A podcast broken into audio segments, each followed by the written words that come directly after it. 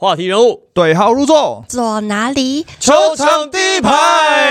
嘿，二零二三年第一集首录录哇！我们在今天呢，因为我们录影的时间呢，就是在元旦比赛打完的这一天，所以我们在今天呢，要玩一个比较特别不一样的形式。我们决定呢，call out 给在这一周当中大家想要去知道问题解答的，可以给答案的当事人。真正的话题人物了，真正的话题人物，所以呢，我们这集或许 logo 要改一下，就是话题人物，呃，不是坐哪里，话题人物电话连环号 call 对对对对对，我们就打接电话。请接电话。那我们先来看一下，我们会搭配着这个每一场比赛，然后找到那场比赛比较关键，大家想要跟他对话的那个人，我们就直接打给他。好，也测试一下，就是电话有没有坏。没有测，主要是测试一下我们的那个啦信用好，啊不，要信用，主要是测试这个啦，嘿，因为如果来过我们节目之后，哎，觉得我们的节目就哎，这老粗包洞给他跳，对对交不成朋友了。对，，交不成朋友啊，就就拒接就封锁我们了。我们我们也懂了啦，测试一下封锁键有没有坏掉。对我们这样我们也懂了，好，我首先来看一下，在跨年过后一月一号的比赛，其实大家还是蛮关心勇士跟国王哦，双北大战，国王满场就是在例行赛第一次满场，就是在二零二三年开了一个红盘好兆头，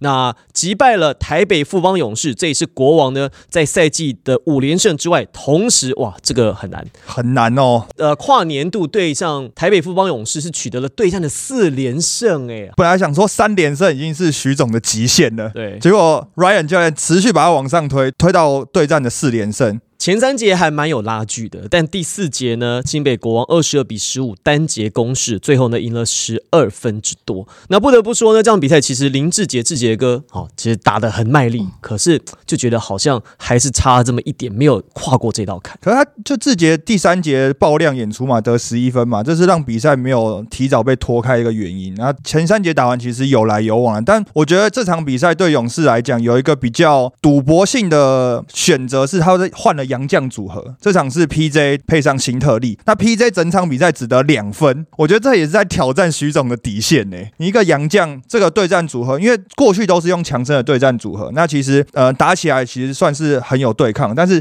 PJ 这场比赛让辛特利打得非常非常的辛苦，因为他等于什么事情都要自己来扛了。我那时候看到就是名单的时候，我觉得这是一种拐气的方式吧，是吧？哦、但就是想询问两位意见，就觉得这个组合，就是当时你们看到这个组合名单的时候的想法，跟觉得他可以在上一场看完之后，其实我就觉得这场比赛强森或辛特里有一个会下了，一定会用琼斯，因为以徐总用人的哲学，跟他一定会想说，我要来试试看一个不同的阵容跟组合。因因为现在再不用也没得用了，也找不到更好的机会用。不如试试看。对，所以你看，像这场比赛，其实他们是十二、十三个登陆的人都上场哦。简廷照也打了十四分钟，他用了很多新的组合，然后让更多的年轻球员上场。但比较可惜，就第四节真的就缺了那临门一脚。这也是富邦勇士在今年的问题。在前一集的节目，其实紫薇教练也谈到过。那目前看起来，这个问题呢，可能还是需要一些时间才能够解决。可我对这场比赛有一个 play 印象非常非常深刻，就是我们一起在看比赛的时候，我跟主播看到这个 play 就一起跳起来，就是苏伟用他的三分球，等于是给了勇士队重重的一击。那是在比赛在剩三分多钟的时候，其实那时候比分其实咬的还蛮紧的，但苏伟那个三分球喷进之后，我跟主播都觉得哇，这场比赛就在那个 play 应该是差不多买单了。其实从上一次的双北大战的时候就是、欸，就是上上一次十二月二十三号的时候，也是舒伟在第四节的时候就有投进几个非常关键的三分球，那时候也是一个我觉得可以让呃国王队开始吹起反攻号角一个关键点。好，那我们现在就马上我们要打电话打给陈俊南。好，打给陈俊南是因为他是金北国王的流量密码。好，我们希望就打给他之后，他看看可以讲出什么有趣的故事我们。就听听看他在连胜期间球队跟他自己有什么不同的感觉。对，我们现在就打给他来。Hello，嗨，你们好。嗨，俊南，我们这边是球场第一排，我是王柏林，我们这边有 Henry 跟云卫。哎，新年快乐！新年快乐！新年快乐，新年快乐！哎你我是陈俊南，你是刚打完对富邦勇士的比赛，现在正准备要回回程的路上吗？没错，哦正在开车的途中。哇，哦，注意安全，注意安全，开免迟了哈。很及时哎、还有，对对对，你现在车上机啊，车机连线了，哎、你车上有谁现在？没有人啊，就我一个。哦，还有你在，我还有你在其他人，不是要在都在敏哥回家吗？他妈他他家就住在新庄体育馆旁边，哦，好好好，也太扯了吧！我住在林口，哎，对啊，你你现在还住在玉瑞家是不是？没错，哎、你你迁户籍了吗？迁到他家了吗？即将要签了，你看这个人过不过分？户籍都迁到人家家里面去。我跟你讲，即将要签了。你你要迁户籍都是生小孩，我们要挂户籍，要去念那个国小学区啊对对对对，你是你是提早布局，没有？我要因为我要打下一次的那个啊新北市的哦，你带新选你要代替新北哦，打全运哦，对啊，真台南人叛徒哎、哪有我仁至义尽帮他们打完这一次在台南主办的好不好？哦，哦，好，可以哦抢。走抢走抢走，哎，打完对给不了我要的，给不了的幸福啊哈。那哎，打完对富邦勇士的比赛，今年对他们没有输过，是四连胜哎，哇！你这今年打他们特别有信心，有没有特别做出什么功课，让今年为什么打富邦勇士？你觉得打得这么顺手？我觉得是今年因为教练团跟球员都更熟悉了嘛，然后其实 Ryan 教练在对敏哥啊，然后一些主力球员的时间调配也调配的很好啦，所以就会让我们可以在第四节的时候，你可以看到第四节他们都是打满的嘛，然后也不会有体力下滑的问题，所以我觉得这是今年跟去年一个比较大的差别。那昨天去王董家跨年有没有有没有帮助啊？听说王董家楼上看烟火是特别清楚啊。烟火第一排我不知道，我我我是没有待到那个时候，哦。OK OK，我们大部分的人都没有待到真的跨年的时候，因为隔天还有比赛，我们就比较早就各自回家休息了。哎，那王董有发红包吗？昨天？有开心吗？嗯没有啊，没有啊，没发。哦，哎，那昨王董昨天在打完之后，我看他进休息室，好像讲了很久的话，他跟大家说什么？他大概就是跟我们说，我们就是一个大家庭啊，包括所有支持新北市的人跟新新北市的一份子，我们都是一个家庭啊。然后我们要有健康的观念，就是把这些东西带到新北市啊，这样子。哎，如果我们约王董来，你愿不愿意来当助理主持人？你敢不敢？我不敢，那俗辣，你不是你不是说你没有不敢的吗？哎，你回答的很快 哎。你你如果你找个 feel 毛毛的，我还可以，那个差太多了吧？他是王董哎、对啊，所以才找你来啊那。你刚刚认识一下啊，对你有特别深刻的印象，搞不好都会特别照顾你。哦，这种我跟你讲，这种都有时候都不一定会是好事。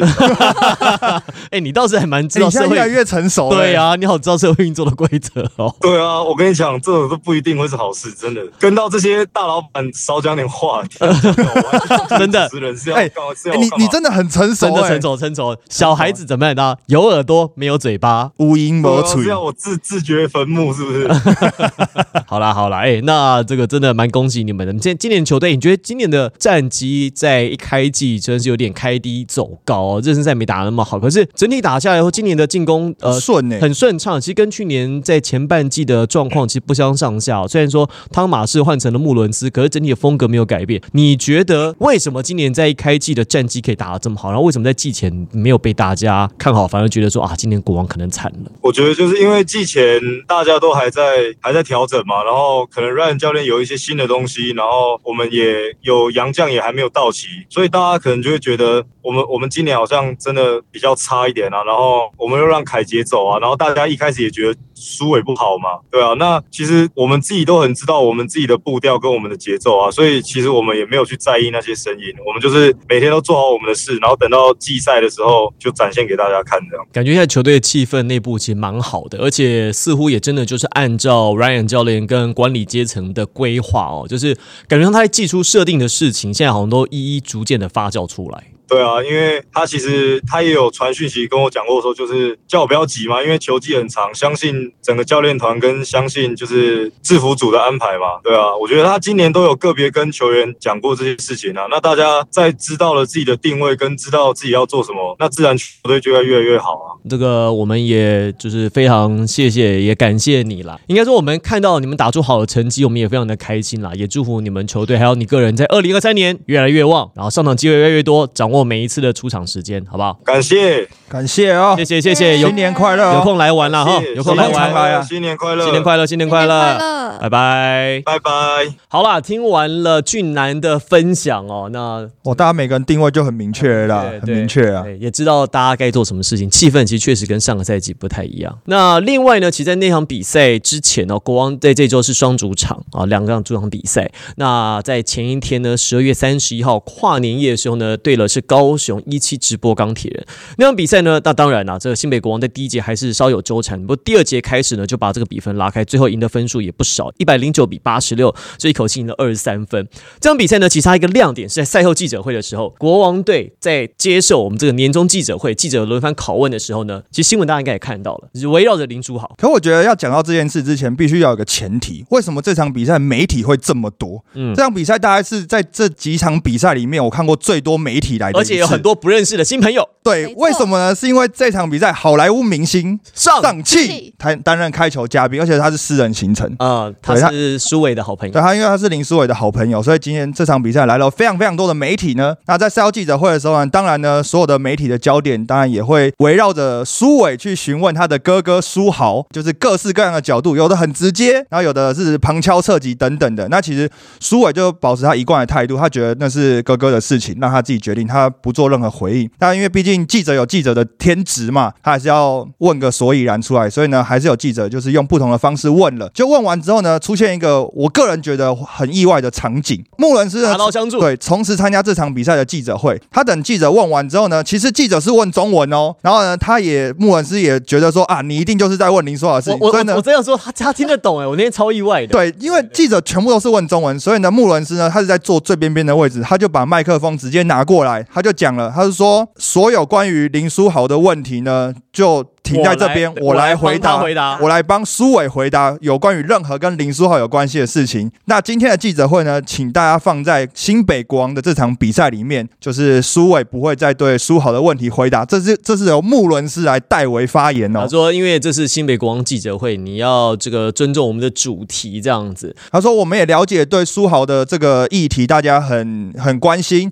那也确实在很多媒体上面，包括有私讯，有球迷私讯给苏伟，想问书豪这些事情。那穆伦斯也说，他完全明白。但是呢，这场记者会他希望 focus 在我们连胜，然后跟比赛的内容上面。因为听完那个记者会，当天在现场，你有没有什么想法？当下觉得哇，就是这真的是一个意外的场景，但当时就是也觉得说，就是对记者朋友们，他们确实有他们自己工作应该要做的职责嘛，所以就是呃，我觉得在当下就觉得自己有被吓一跳，但是也觉得就是嗯，好像有那么一点戏剧化，可是我必须要讲，就是是赛后记者会这件事情，因为真的蛮多球迷朋友是在听我们节目的时候，因为我们真的会到现场去，然后去在赛后记者会跟不管是球员啊、教练啊，或是问一些我们在场上看到的一些东西啊，那多数的时候是由我们来发问，然后得到一些我们想知道的答案。但不得不说，这场赛后记者会是我最近觉得一场非常专业的记者会。为什么呢？因为虽然说大家球迷可能听到这边觉得哇，现场一定气氛很僵啊，记者好像只要问林书豪的事情，那穆伦是觉得你不尊重这记者会，其实没有，大家都只是针对自己的工作。那呢，大家都是对事不对人，所以呢，其实这场记者会结束之后，记者呢也得到他们的答案了，因为他们就是希望林书伟说，我不会帮他回答这件事情等等。那穆伦斯呢也表达了他自己对于这件事情的看法，那也力挺了队友，所以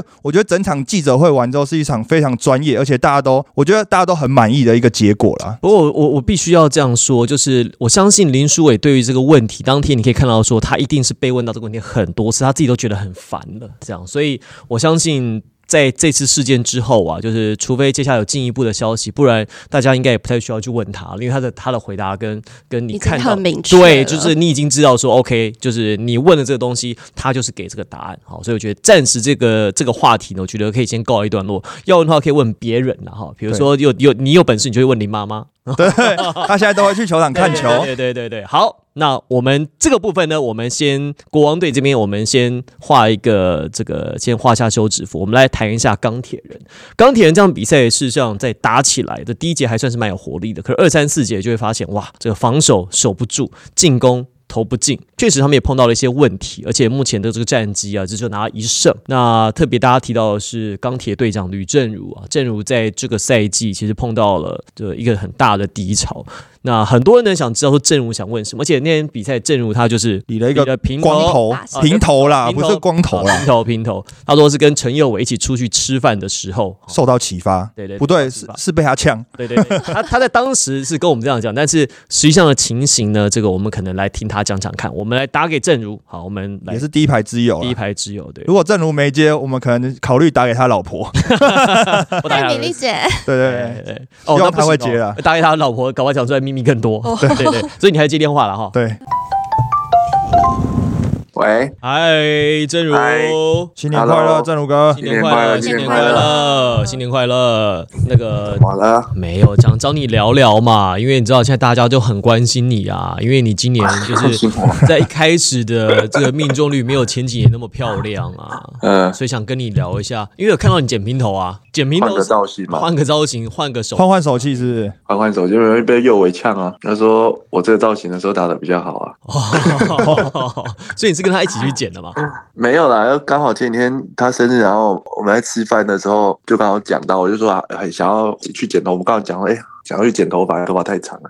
他直接说：“周哥，你去剪之前那个刚来球队那个头好了。”然后我说：“好。”我说：“哈，为什么？”他说：“因为那时候比较好啊，打的比较好啊，现在打得那么差。”我说：“直接被呛这样。”然后我说：“好，我马上去剪。”很晚了？剪那个很晚啊，剪的蛮晚的，因为因为太临时约嘛，然后那个剪的话，他也就是时间也只剩就是比较晚的时间，所以我那时候晚上去才去跟他有约到时间才剪了，就还 OK 了，还 OK。其实我也蛮喜欢自己这个造型，嗯所以只是只是我我之前要剪，我老婆一直说不要，她说因为看起来有点凶，她怕小孩子会害怕。哦，那现在你小朋友都大了，应该也应该也还好吧，就不会怕了。应该还好啦，因为这样我一剪完，然后隔天跟他们试训，他们两个全部吓到，说啊你怎么又剪光头了？然后他就说啊你跟陈佑维的是一样的头。哎，被指名哎，他们不是很喜欢右尾吗？对啊，他们讲右尾啊，然后就说你要是你学陈宥维剪这个头啊，我说呃对我学陈宥维，变右尾变指标，嗯，右尾头没。错，我们现在平头战队啊，那个右尾，然后绿翔也一起去对我看到。好了，哎、我问一下，你觉得今年你自己的低潮是什么原因？因为其实我说真的，我看到上一场你对国王队，其实，在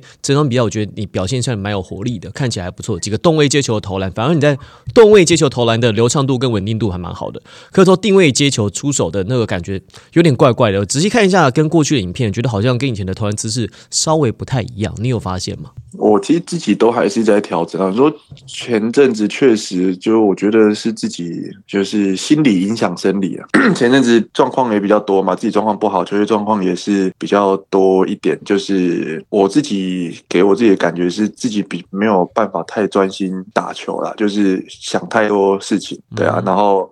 然后可能自己把自己压力搞得也很大，半夜也睡不着啊，又一直做梦啊，然后也睡不好，做事情也没办没办法太专心，就是我也不知道，就突然那时候的那种感觉很奇怪。然后比如说像我很喜欢打电动嘛，我连打电动的时候我都没办法专心打电动，我都还边打还会边想想着球场上的事情啊，想着一堆什么事情，然后就把自己很像那种游泳那种游泳已经溺水了，然后又被水鬼抓下去，怎么游还游不上那种感觉。就一直把自己按到水里那种，自己把自己按下去。自己按下去。对啊，那而且那时候还瘦，直接瘦两公斤多，我自己也吓到，就觉得不知道，我就反正到到最后，我老婆也就说自己压力。不要那么大，然后就转想办法转换心情嘛，陪小朋友啊，然后我甚至还跑去 跑去成品买书回来看，你买书看了什么书？哦，就一些比如说比较励志类或什么的那种书吧，比如怎么排解压力啊，或者是一些什么就是对心灵鸡汤类的书啊，那让自己心情比较平静，然后转化一下这样。所以最近最近就慢慢的心态感、心理啦，心理就感觉比较健康一点。哎、你会觉得这个是你生涯当中算是最严重的低潮吗？嗯，我觉得应该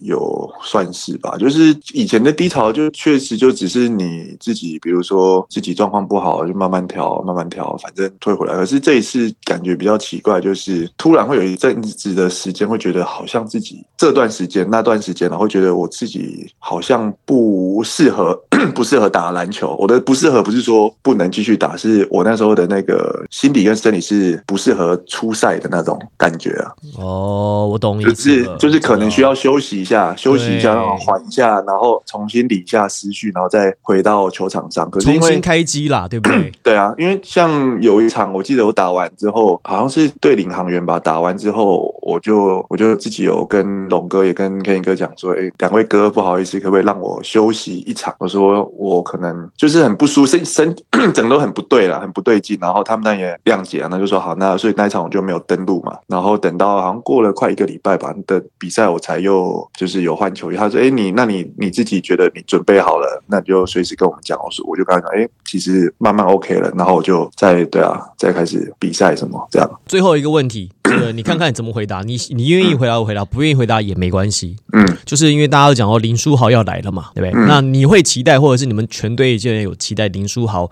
如果有可能加入，会希望他有什么改变吗？或者是你有没有想说，哎，他如果来，我可以怎么跟他配合？加入我们吗？对，你确定是我们吗？就就就不就不知道嘛？这个问题就不 知道嘛？就不知道。就是你看看，如果说他愿意来，我们想说，哎，他如果他来，如果是你们，好像可以帮助到你们什么部分这样子。如果是我们，我觉得当然他本身就是一个非常正面能量的人啊，我觉得可以带给我们现在有另外一个不同的风貌吧。因为因为像一翔也讲，他即便在之前跟他同队的时候，他也是可能一翔那时候也是。比较没有太多上场时间或机会，他也是一直去鼓励一翔啊，然后跟他讲，哎，先不要想太多，你还是要把自己准备好啊，等等，就是用很很多很正向的方式去鼓励队友。那我觉得，相对对于现在球队这个状况来讲，他的加入，我觉得一定会是一个蛮加分的地方。那不管是他的球技实力，甚至他在一些，比如说像激励大家年轻球员的这些方面，我觉得都可以有很好的就是进步啊，对啊。而且你知道，他过去看 NBA，他有一个特色是他非常会找射手。他来之后，其实你应该会受益良多，因为你发现哦，空档怎么这么多？因为之前我看你最近在这两季哇做的事情很多，没办法专心就做好射手这个角色。我看你昨天又超节又快攻，然后第一线还要做进攻犯规，超忙碌的。没事，没有没有，反正我觉得也就是在还在找，确实啊，我觉得就经过前一个多月的这些事，这些突然之间不知道该怎么办的这些时间。我现在也是在就尽量去赶快有一些最近这这几天这几天确实我觉得比我比较好，因为自己压力什么又比较释放一些，然后然后就感觉又开始慢慢的有比较有在打球的感觉了，嗯，感觉出来，确实，对啊，对啊，就是因为像前前那前阵子我觉得比较夸张的一场，我自己上场我都觉得怎么可能会这样子，因为。我上场的时候，我变得很像那种，我突然那种感觉是很像我十八岁刚第一次打职业职业比赛第一场比赛那种感觉，很好像说紧张那种感觉也不叫紧张，就是你会觉得你突然做什么事情都变得很谨慎，然后做什么事情都变得就是放不开。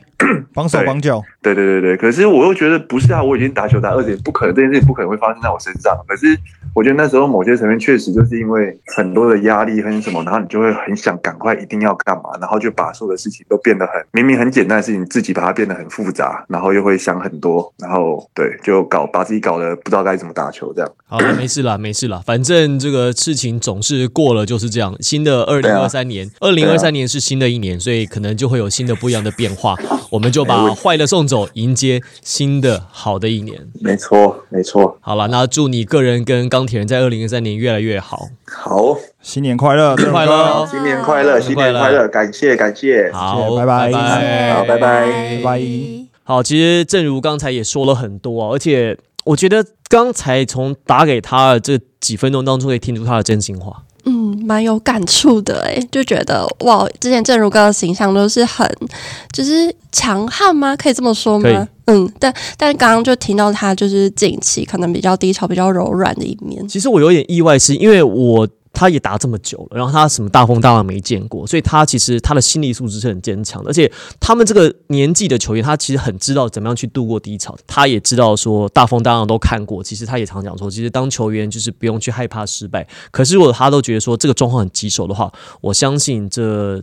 这个状况绝对是他在开机前没有预料到。可我觉得，那是因为正如跟他现在身份的问题。因为过去他可能遇到低潮的时候，他就是正中，可能比较中生代，甚至是年轻球员，他上面有老大哥扛着。他现在连下面的小朋友，比如中生代的新生代的小朋友都遇到低潮的时候，他老大哥也要带着扛。可是他自己也遇到低潮的时候，他就会觉得那个肩头上的压力更重了。再加上球队的战绩压力啊，这些等等的，他可能过去没有这么多压力同时到来过。所以我觉得这也是一个。个可能正如哥在最近压力压力山大的一个主要的原因啊。没有关系，我们打给一个就是有可能可以帮他扛的男人，那个男人不是林书豪，是郑芝龙龙哥。好我，们打给龙哥，我们大家千万要有耐心，对对要听哦，对对对，千万要有耐心先，一点一点的听。好，我们打给龙，呃跟龙哥已经先约好了哈，跟龙哥已经约好，所以他一定会接。因为如果没有跟龙哥约好，我们不敢贸然打给他。龙哥晚安，哟，晚安，好，新年快乐！新年快乐！先跟龙哥呃祝龙哥二零二三新年快乐。好，谢谢你们也是。这个球队啊，今年其实呃，二零二二年过去了，二零二三年想要有新的这个不一样的展望。我们先来聊一下，那龙哥现在问一下，二零二三年这个球队有没有想要做一些新的改变啦，或是有什么计划可以跟我们透露的？改变啊，我想我们现在现在就是要先认清事实吧，就是我们现在整体的一个这个状况啊，就是球队本身整体的状况并不是很理想。从这个呃战绩就不要讲了啊，战绩大家都知道，现在我们都是蛮伤心的。然后再来还有一些伤兵，还有我们看到这几这个几场球跟这个其他不同队伍的对手啊，我们不管在体能上面，在这个技战术的纯熟度上面，其实都有一点落差了。所以我们应该要真的要先好好的先认清楚现在的情况到底是什么，然后才能够开始讨论，看看应该要怎么做了。那换教练呢？换了呃，现在换了这个超哥战代教练，对战代教练，那会想要寻找新的教练吗？本土还是洋教练，还是龙哥自己上呢？目前我现在就是等于就是超哥跟我嘛，那我们现在主要是在参与这个我这个我的部分呢、主要是参与整个的训练跟这个比呃比赛的安排啊，但是这个调度上呢，还是从超哥来，因为他是从名义上来讲，他是这个代总教练，代对戴总教练，所以按照规定啊，他就必须要站在那个前面。但是我们所有从大概上个礼拜，今天礼拜天嘛，就是礼拜四开始，我们训练的计划基本上都是我们一起讨论，然后一起安排。所以未来要不要找新的总教练，或者是超哥继续带，我觉得就是回到刚我前面讲的，我们一定要先认清楚情况，然后才能决定要采取什么步骤。我们这边 Harry 有个问题想要跟龙哥请教一下。龙哥就是我不想听。不是我是代表就是一些雄青来跟 跟龙哥去询问一下的。是就是因为现在大家都觉得说，因为可能钢铁人平均的比赛的输分都比较多一点点，场上的气氛啊，或者是球员在对抗之间的那个企图性好像没有这么强。龙哥觉得有没有什么可能立即可以在场上做一些改善的部分？我觉得这个体能是一切之基础啊，就是你要有良好的体能啊，你要有良好的体能，那你才能保持高昂的斗志，那你才能去展现你的技战术。所以，当你的身体状况并没有到达一个这个良好的状态的时候呢，就算你有那个意志力。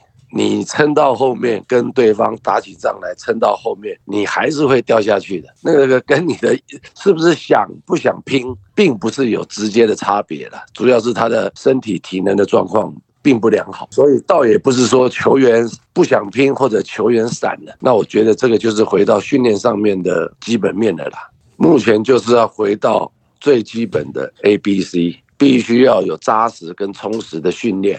然后透过扎实跟充实的训练，把大家的凝聚的这种心啊，把它找回来，那才可能去谈技战术的改变，才可能去谈如何达到目标。如果我们都把这些东西假装没有看到，或者是觉得它不是很重要，那想的就是要怎么达到目标，是在原地踏步，只是消耗资源，没有办法再往前走。就是想要请问，呃，龙哥这边，就是为什么呃，Murray 教练他下课的那个具体的原因是什么呢？呃，这个其实其实我觉得大家应该如果有在看比赛，应该看法差距都不会太大了。就是到了比赛的这个后半段，那尤其当我们的整这个整体的情势在往下掉的时候，对对方在把分数拉开的时候呢，那这个基本上我们大概就是顺势而为吧，也没有做什么样的应变。这几场球下来，确实让我们这个这个让我们管理层还这个蛮担心的啦。龙哥，那您认为就是以钢铁人球队的状况，他会比较适合杨教练还是本土教练呢？我觉得是这样子，不管你是武当派，不管你是昆仑派，不管你是南拳还是北腿，就是你这个教练团一定要要有一个很一个很明确的中心思想，然后教练团要做很好的安排，这样的队伍才能够出现成绩啦。那我们今年确实在教练团的安排上，当然对于我这个篮球事务营运长来说，也有不可推卸的责任，就是这个教练的安排上，确实是造成了我们球队目这个目前现在的情这个情况是有很大的直接的关系的。因为变动太大，变动太大，每个教练可能想的都不同，所以包括外援也变动太大，包括本土球员在主力替补第二波轮替的想法上也变动太大，所以造成球队现在的整个的态势是很起伏的，而且是落后的。龙哥，所以那杨将呢？杨将寻找，因为现在杨将这个 Thank you 很多嘛，送走了很多人。那目前好像也球队也只有两三个杨将，会有持续补强杨将的想法吗？那想要找哪一类的杨将？呃，杨将的部分，当然我们觉得如果可以有更好的选择，这个当然是我还是比较喜欢回来谈 一二三，你的第一步要先做好，否则你找谁来，基本上能够产生的最多只是短期效应。这支球队。就没有办法做一个长期的一种保持一个良好的竞争力。哎，龙哥讲到杨将也是稍微有点关联，就是昨天这个洪启超教练超哥啊，他讲到说林书豪来的话，希望能够增加经验。目前球团的这个态度，当然先前 Kenny 哥也讲说全力争取嘛。那当然这个消息大家也都知道，钢铁事实上已经跟他那个阵营运作蛮久了，这样有来回的这个有事出事出善意很久了啦。就您看目前这个接触进度的。这个大概到哪边，然后可能性高不高？然后如果真的加入的话，会希望他扮演什么样的角色？然后可能会有什么样的改变？呃，就是每个球队都在争取嘛，那我们也是没有这个松懈的，一直保持接触嘛。不过这个决定还没有做出来之前，确实是很难预料了。那你说苏豪来了，假设啊，苏豪来了，还是回到那句话：如果大家的体能状态、竞竞技状态、命中率拿不起来，那怎么办？苏好来的就是新闻啊，票房可能会有会有很大很大的帮助。可是对于球队的这个战绩实力来讲，没有解决啊，没有办法靠着一个人或者是靠着几个人就把局面完这个完全改观过来啊。哎，龙哥，所以那跟林书豪这边，因为其实也。这个有接洽过了嘛？对方的回应是，我的判断是他与每个每个队与他接触，他的回答大概都一样吧。开放式的那个态度，跟每一队之间沟通。对啊，对，我觉得应该是这样子啦。他应该不会把话说死吧？就是就就呢他的经济团队的运作来说了。好啦，龙哥，谢谢。那个这个今年也真的是哇，二零二三年开始，龙哥身上担子又很重了。本来想说当篮球事务的这个。营运长，没想到现在可能要实际下来负责训练，要扛起训练，这个可能没有想到一开始。但我觉得有一个比较好的事情，是因为到二零二三年之后，马上就要接着农历年了，就会有一个所谓真正的休息时间。搞不好这个对钢铁人来讲是一个喘息的机会。龙哥，你有没有这样觉得？就这个农历年再撑一下，会对钢铁人很重要。我觉得每个阶段每现在每一个时间，对我们来这个来说都特别显得宝贵啊。因为我们过去真的是这个时间倒是蹉跎了不少，所以没错啊，每一个时间都非常的重要啊。每一天的运作的事情，希望能够达到更有效率啊。好了，龙哥，谢谢您。二零二三年，希望钢铁人战机在这个农历年过后下半年战机至少可以拨云见日。不管说接下来能不能打进季后赛，但至少可以看到往一个正向的、往一个看到未来希望的方向去改变。好的，谢谢你，谢谢龙哥，新年快乐，那新年快乐，拜拜，拜拜。好啦，其实龙哥也讲了很多，就是球团内部的状况，确实有无限的可能啊。除了当然，我们讲林书豪的传言，教练团杨将其实都有无限的想象空间，也希望他二零一三年能够做得越来越好。那在周二的比赛呢，他是八十五比一百零九输给了工程师。周六比赛呢，就跨年场。几乎同样分数，八十六比一百零九输给了新北国王。那这两场比赛，就是钢铁人就是输的这个过程其实都蛮接近的。唯一不一样的事情是教练不同啊，因为在礼拜二的比赛完了之后，就如同刚刚龙哥讲的，就是他也观察到 Murray 教练跟本土球员的一些不管是调度啊跟互动上面，确实没有管理阶层想的这么理想了。所以在周二的比赛结束之后，也就宣布了 Murray 教练下课了。那钢铁人也将迎来第四个总教练，因为毕竟现在是洪启超超哥。当在代总教练，依照刚龙哥讲的，依照规定来讲，是还是由超哥站在前面做临场的调度跟执教了。虽然比赛的内容可能在输球的方式呢，跟内容没有太大的差别，但就像刚主播啊，刚龙哥讲的，其实钢铁人在对未来来讲还有蛮多的盘算跟可能啦。好了，我们在这集节目呢，其实已经打给了几位的关键人物，那也聊了很多，听到一些就是球队内部真正的想法他们自己讲还是比较感觉。对啊，我们从旁边看，当然是从很客观的角度来看啊，但是身在其中的人才真知道自己的故事是这些啊。这个也是我们希望在节目当中可以带给大家的。好，那我们这期节目呢，先稍微休息一会儿，我们在下一集就是周四的节目呢，还有其他的来宾啊，就我们 call out 出去的来宾会分享其他的故事。我是王柏林，我是 Henry，我是袁卫，那底牌，我们周四再见。拜拜。拜。